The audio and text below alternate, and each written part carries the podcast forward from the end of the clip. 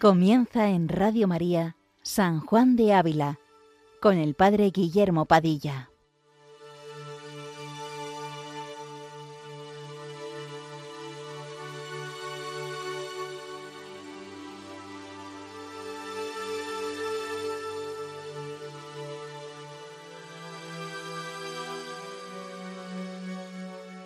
Muy buenos días, queridos amigos de Radio María. Continuamos esta mañana con nuestro programa dedicado a este santo doctor de la Iglesia Universal, San Juan de Ávila, patrón de todos los sacerdotes diocesanos de España.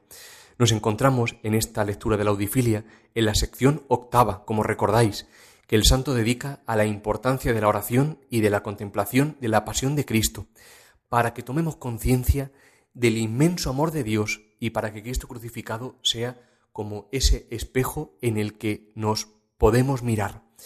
El mismo San Juan de Ávila meditaba muy asiduamente la pasión de Cristo. Dicen que cuando estaba aquí en Montilla ya mayor, como no podía mantenerse eh, orando de rodillas, rezaba agarrado al clavo de los pies de un Cristo crucificado que tenía en su capilla. Y así dicen que pasaba las horas.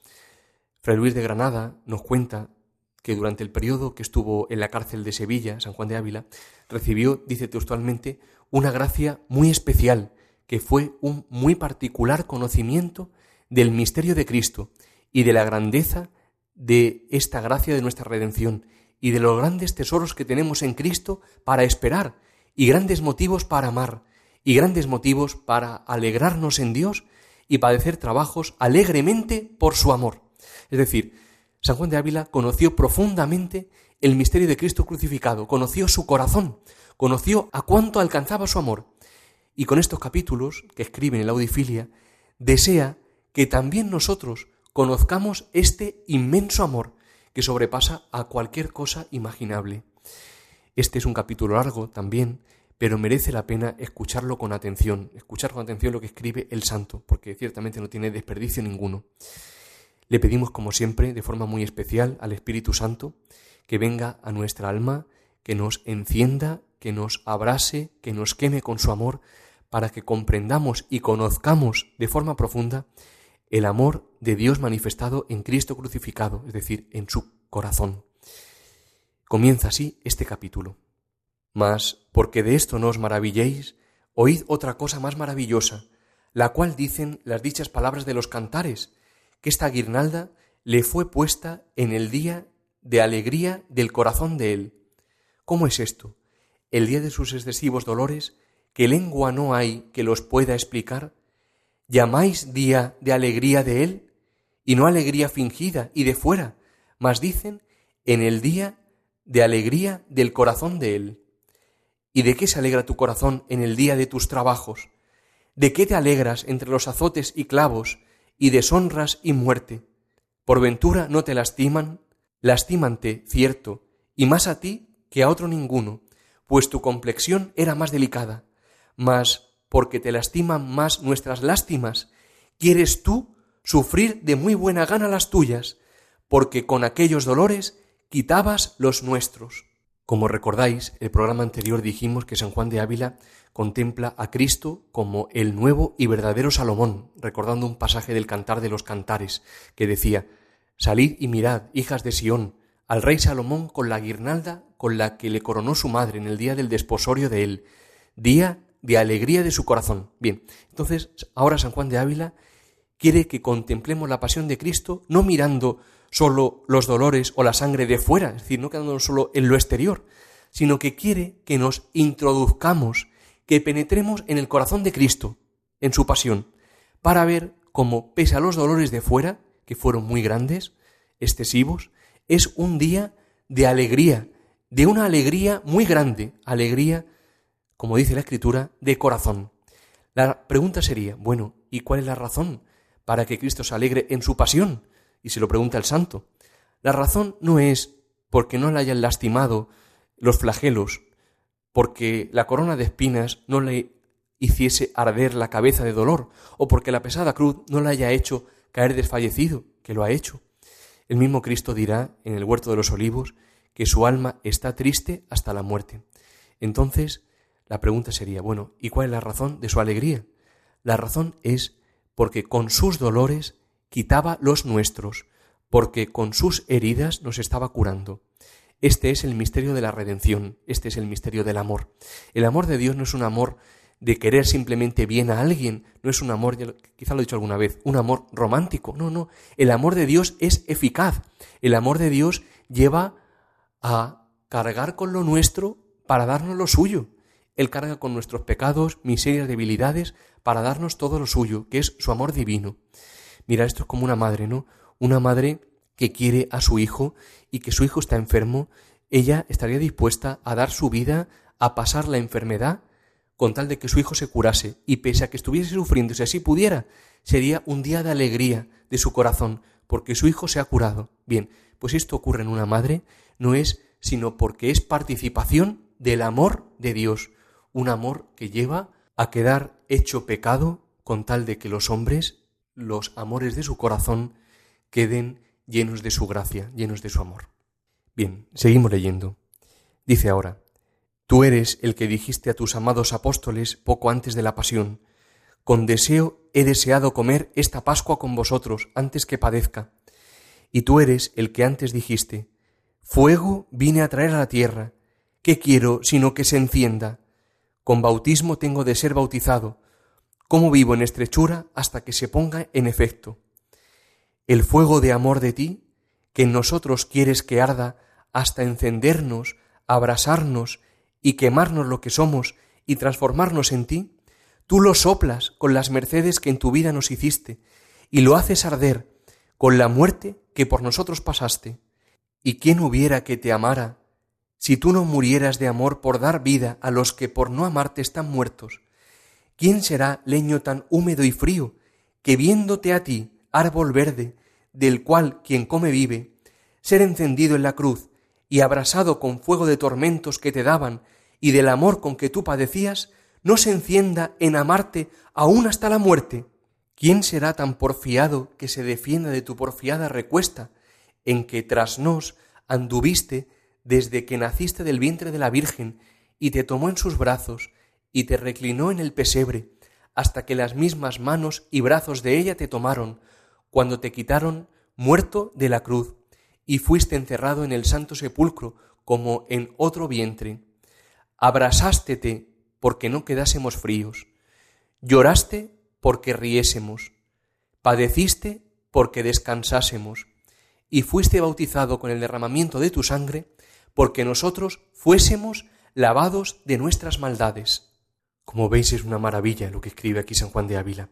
Cristo con su pasión, con sus padecimientos, quiere enamorarnos, quiere soplar como el que sopla un fuego para que arda, y con su muerte por nosotros quiere incendiarnos, abrasarnos, quemarnos en su amor. ¿Para qué? Para transformarnos en él. Decía San Ireneo de León, Dios se ha hecho hombre para que el hombre se haga Dios. Esto es el todo de la vida cristiana. No consiste en que yo sea bueno por mí mismo, yo como tal sea bueno, o que yo haga esto o aquello, o que yo haga esta cosita. Por supuesto, hay que colaborar con la gracia, pero no consiste solo en lo que yo sea capaz de hacer. Consiste en dejarse amar por Cristo, para que recibiendo su amor podamos ser verdaderamente transformados. Transformados hasta llegar a dónde? Pues mirar, Dios quiere, porque así lo quiere, que lleguemos hasta la más alta transformación de amor, que es lo que los místicos han llamado el matrimonio espiritual, una transformación total en el amado, así dice San Juan de la Cruz, una posesión mutua entre Dios y cada uno de nosotros, una consumación de amor. San Juan de la Cruz habla de un cierto abrazo de amor, un abrazo de amor. Bien, ¿quién no hay que no quiera esto? ¿Quién no hay que no quiera verse poseído por Dios, poseído por su gozo, poseído por su paz, poseído por su gloria, poseído por su amor? Ahora bien, ciertamente Dios tiene sus caminos y para eso no hay otra cosa que mirar al crucificado.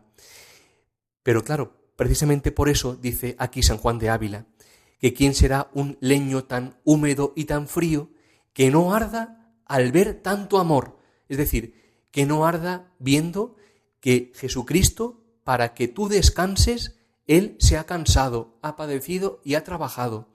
Para que tú rías, Él ha llorado. Para que nosotros quedáramos limpios, Él ha quedado cubierto con su preciosa sangre. Este es, como repito nuevamente, el misterio del amor. Dios se hace hombre para que el hombre se haga Dios. Continuamos con nuestra lectura. Dice ahora sí. Y dice, Señor, ¿cómo vivo en estrechura hasta que este bautismo se acabe? Dando a entender cuán encendido deseo tenías de nuestro remedio, aunque sabías que te había de costar la vida. Y como el esposo desea el día de su desposorio para gozarse, tú deseas el día de tu pasión para sacarnos con tus penas de nuestros trabajos. Una hora, Señor, se te hacía mil años para haber de morir por nosotros, teniendo tu vida por bien empleada en ponerla por tus criados. Y, pues lo que se desea trae gozo cuando es cumplido, no es maravilla que se llame día de tu alegría, el día de tu pasión, pues era deseado por ti. Y aunque el dolor de aquel día fuese muy excesivo, de manera que en tu persona se diga, oh vosotros, todos los que pasáis por el camino, atended y ved si hay dolor que se iguale con el mío. Mas el amor que en tu corazón ardía, sin comparación, era mayor, porque si menester fuera para nuestro provecho que tú pasaras mil tanto de lo que pasaste, y te estuvieras enclavado en la cruz hasta que el mundo se acabara, con determinación firme subiste en ella para hacer y sufrir todo lo que para nuestro remedio fuese necesario, de manera que más amaste que sufriste, y más pudo tu amor que el desamor de los sayones que te atormentaban. Y por eso quedó como vencedor tu amor, y como llama viva no la pudieron apagar los ríos grandes, y muchas pasiones que contra ti vinieron. San Juan de Ávila, como vemos, nos introduce de una forma admirable en los deseos del corazón de Cristo. Se alegra Cristo en el día de su pasión porque ardientemente deseaba sacarnos de nuestra miseria, porque ardientemente deseaba darte su perdón en el sacramento de la penitencia, en la confesión. Ardientemente deseaba darte hoy su cuerpo y su sangre, es decir, dársete él mismo en la Eucaristía. Vamos a tomar conciencia de ello. Mirar, a veces puede ocurrir que recibamos los sacramentos como algo debido o como una cosa sin importancia, es decir, que nos acostumbremos. Sin embargo, ahí está Cristo, ardiendo de amor, que hace presente este sacrificio de la cruz, sacrificio de amor en cada Eucaristía, que puede perdonarnos en la confesión gracias a los méritos de su pasión. Y por eso, como se holgaba del bien que de la cruz venía, era el día de la alegría de su corazón. Dice en Tratado del Amor de Dios que Jesús más amó que padeció. Y aquí ha escrito que aunque el dolor era muy excesivo, el amor que en su corazón ardía, sin comparación, era mayor. Bien, pues este ardiente amor de su corazón está vivo, es real, es llama viva en la Eucaristía. Así lo escribe el santo en un sermón del Corpus, en el sermón 41. Dice, la carne de Jesucristo Así es como unos carbones encendidos, la cual hace arder a los tibios en fuego de caridad, y como ella es ardiente como fuego, así para los que la comen. Para cuantos males hay es remedio, no hay frialdad que no caliente, nadie la recibió que no fuese sano de cualquier enfermedad que tuviese. Tomadla y comedla, que es carbón encendido, que os quemará y os convertirá en sí o por lo menos os calentará y alanzará de vos esa frialdad. Si estáis tibios, come, que no es posible que no recibáis calor, metiendo en vuestros pechos al mismo fuego, que es la carne de Cristo, y si no os quema, al menos os ha de calentar. Por otro lado, se ilumina también muy bien esta paradójica situación de la confluencia de felicidad y dolor en Jesucristo con la experiencia de los santos, esta experiencia alude San Juan Pablo II en la carta No Millennium Ineunte, que se escribe al concluir el gran jubileo del año 2000, y en ella pone como ejemplo lo que ha ocurrido en dos santos en concreto. Puede haber más, pero él ha puesto dos santos. En primer lugar pone a Santa Catalina de Siena, donde Dios Padre le muestra en el diálogo de la Divina Providencia cómo en las almas santas puede estar presente la alegría junto con el sufrimiento. Dice así, y el alma refiriéndose a los santos, está feliz y doliente. Doliente por los pecados del prójimo y feliz por la unión y el efecto de la caridad que ha recibido en sí misma. Ellos, los santos, imitan al Cordero Inmaculado, a mi Hijo unigénito, el cual, estando en la cruz, estaba feliz y doliente. Y también, en segundo lugar, acude al ejemplo de Santa Teresa de Lisieux, que vive su agonía en comunión con la de Jesús, verificando en sí misma precisamente esta paradójica situación de feliz, de Jesús, perdón, feliz y angustiado. Dice así, ella misma, nuestro Señor en el huerto de los olivos gozaba de todas las alegrías de la Trinidad. Sin embargo, su agonía no era menos cruel. Es un misterio, pero le aseguro que, de lo que pruebo yo misma, comprendo algo. Continuamos leyendo este precioso capítulo. Dice, ahora sí, pues en este día, se refiere al día de la alegría de su corazón, salid, hijas de Sión, que son las almas que atalayan a Dios por fe, a ver al Rey pacífico, que con sus dolores va a hacer la paz deseada. Miradle, pues para mirar a Él os son dados los ojos, y entre todos sus atavíos de desposorio que lleva, mirad a la guirnalda de espinas que en su cabeza divina lleva, la cual, aunque la tejieron y se la pusieron los caballeros de Pilato, que eran gentiles, dícese habérsela puesto su madre, que es la sinagoga, de cuyo linaje Cristo descendía, según la carne, porque por la acusación de la sinagoga y por complacer a ella, fue Cristo así atormentado. Y si alguno dijere, nuevos atavíos de desposorio son estos, por guirnalda lastimera corona, por atavíos de pies y manos, clavos agudos que se los traspasan y rompen, azotes por cinta, los cabellos pegados y enrubiados con su propia sangre, la sagrada barba arrancada, las mejillas bermejas con bofetadas, y la cama blanda que a los desposados suelen dar con muchos olores, tórnase en áspera cruz, puesta en lugar donde justiciaban los malhechores. ¿Qué tiene que ver este abatimiento extremo con atavíos de desposorio? ¿Qué tiene que ver, acompañado de ladrones, con ser acompañado de amigos que se huelgan de honrar al nuevo desposado? ¿Qué fruta, qué música, qué placeres vemos aquí? Pues la madre y amigos del desposado comen dolores y beben lágrimas. No hay cosa más lejos de desposorio que todo lo que aquí parece. Mas no es de maravillar tanta novedad, dice San Juan de Ávila, pues el desposado y el modo de desposar todo es nuevo. Cristo es hombre nuevo, porque es sin pecado y porque es Dios y hombre, y despósase con nosotros, feos, pobres y llenos de males, no para dejarnos en ellos, mas para matar nuestros males y darnos sus bienes, por lo cual convenía, según la ordenanza divina, que pagase Él por nosotros, tomando nuestro lugar y semejanza, para que, con aquella semejanza de deudor, sin serlo, y con aquel duro castigo, sin haber hecho por qué, quitase nuestra fealdad y nos diese su hermosura y riquezas.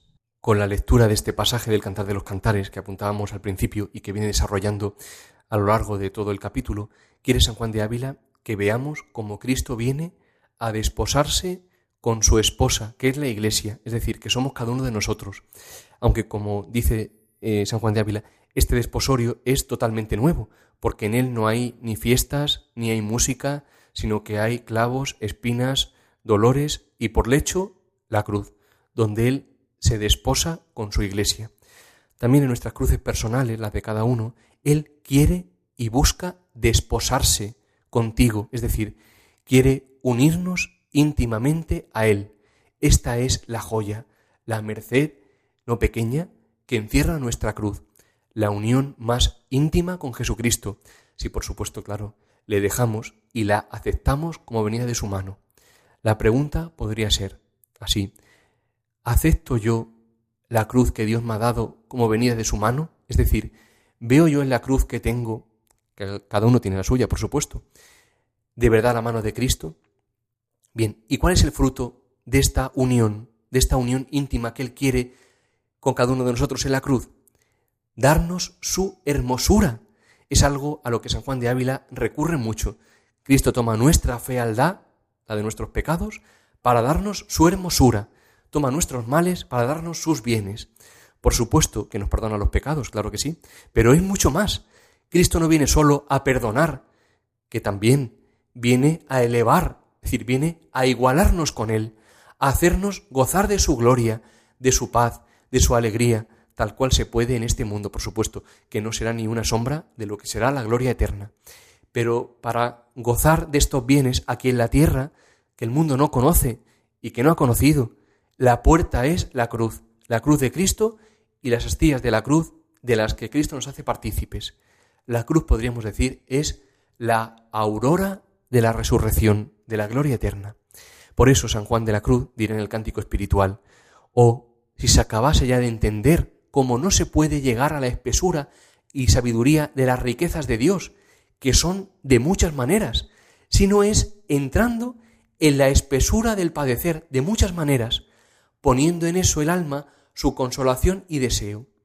Porque para entrar en estas riquezas de su sabiduría, la puerta es la cruz, que es angosta, y desear entrar por ella es de pocos, mas desear los deleites a que se vienen por ella es de muchos.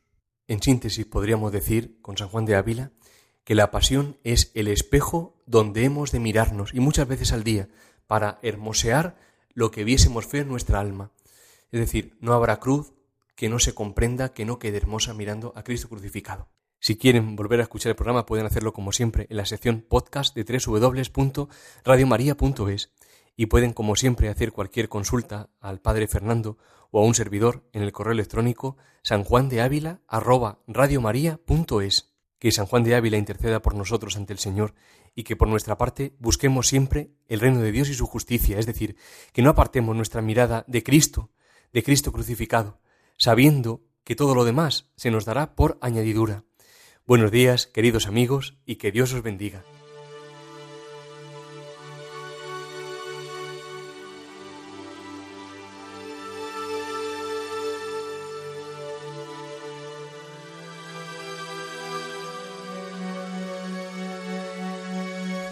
Les hemos ofrecido en Radio María San Juan de Ávila, dirigido por el Padre Guillermo Padilla.